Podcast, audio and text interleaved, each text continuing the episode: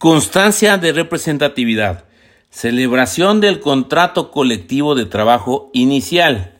Este se lleva a cabo ante el Centro Federal de Conciliación y Registro Laboral. Primero tenemos que se efectúa la solicitud en términos del artículo 390 bis, celebración de contrato colectivo inicial. Puede ser el caso de que comparezcan uno o varios sindicatos. Los requisitos es el escrito, el nombre, el domicilio, nombre y domicilio del patrón o empresa, actividad, listado del 30% de los trabajadores, señalando nombre, CURP, fecha y firma. Luego, tenemos que puede existir una prevención en el término de tres días y se tienen tres días para la subsanación.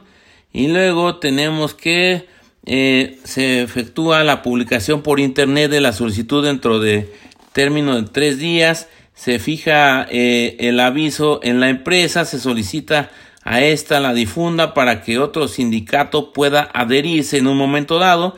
En el caso de la solicitud adhesiva, se presenta ante el Centro Federal de Conciliación y Registro Laboral dentro de los 10 días siguientes de publicado el aviso, cumpliendo los mismos requisitos. Si contienden dos o más sindicatos, el que negociará y celebrará el contrato será el que tenga el mayor número de por lo menos el 30% de los trabajadores.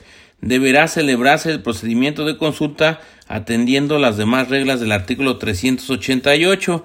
¿Cuáles son las reglas del artículo 388 de la Ley Federal del Trabajo?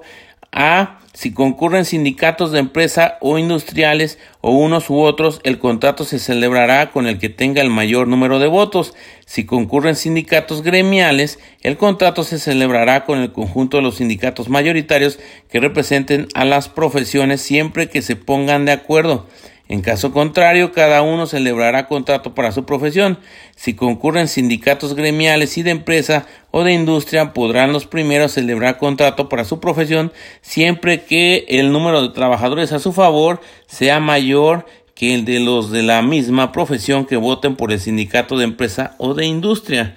Luego tenemos el procedimiento de consulta de acuerdo al artículo 390 bis, fracción tercera solicita información a autoridades para verificar el listado, puede solicitar apoyo de inspección del trabajo u habilitar personal quien a petición del solicitante deben constituirse en la empresa para elaborar listado, el cual deberá estar dentro de los 10 días siguientes. El padrón podrá incluir eh, a los trabajadores despedidos durante los tres meses previos o posteriores a la presentación de la solicitud, a excepción de quienes terminaron el trabajo, salvo que se encuentren subyúdice.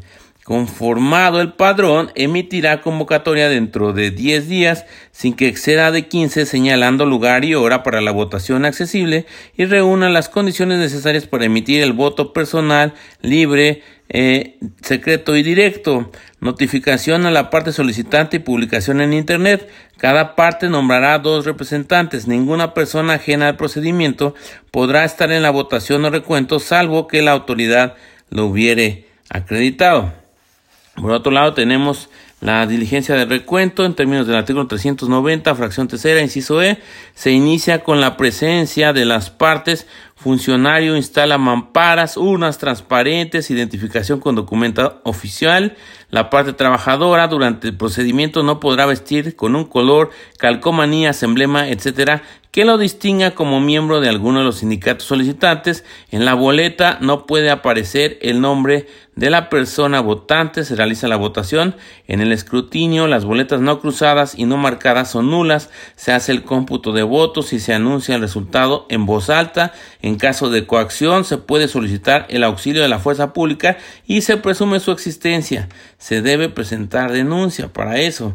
Se levantará el acta con la firma de los representantes de las partes. Su negativa no afectará la validez del acta. Y por último tenemos que si todo eso se cumple, entonces al sindicato que tenga la mayoría, pero de por lo menos el 30% de los trabajadores se le expide la constancia en términos del artículo 390 bis fracción tercera. Entonces tenemos solicitud, prevención, en su caso subsanación, publicación por internet de la solicitud dentro del término de tres días, se fija dicho aviso en la empresa, se solicita a esta la difunda para que otro sindicato pueda adherirse.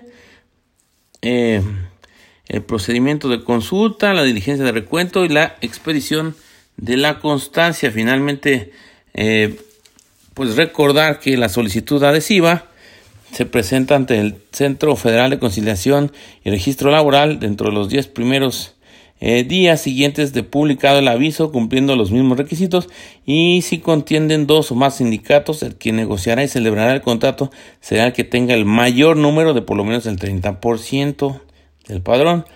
Eh, y sin más por el momento se despide tu amigo Nomo. Desde el lugar en donde esto fue la constancia de representatividad para efectos de la celebración del contrato colectivo de trabajo inicial.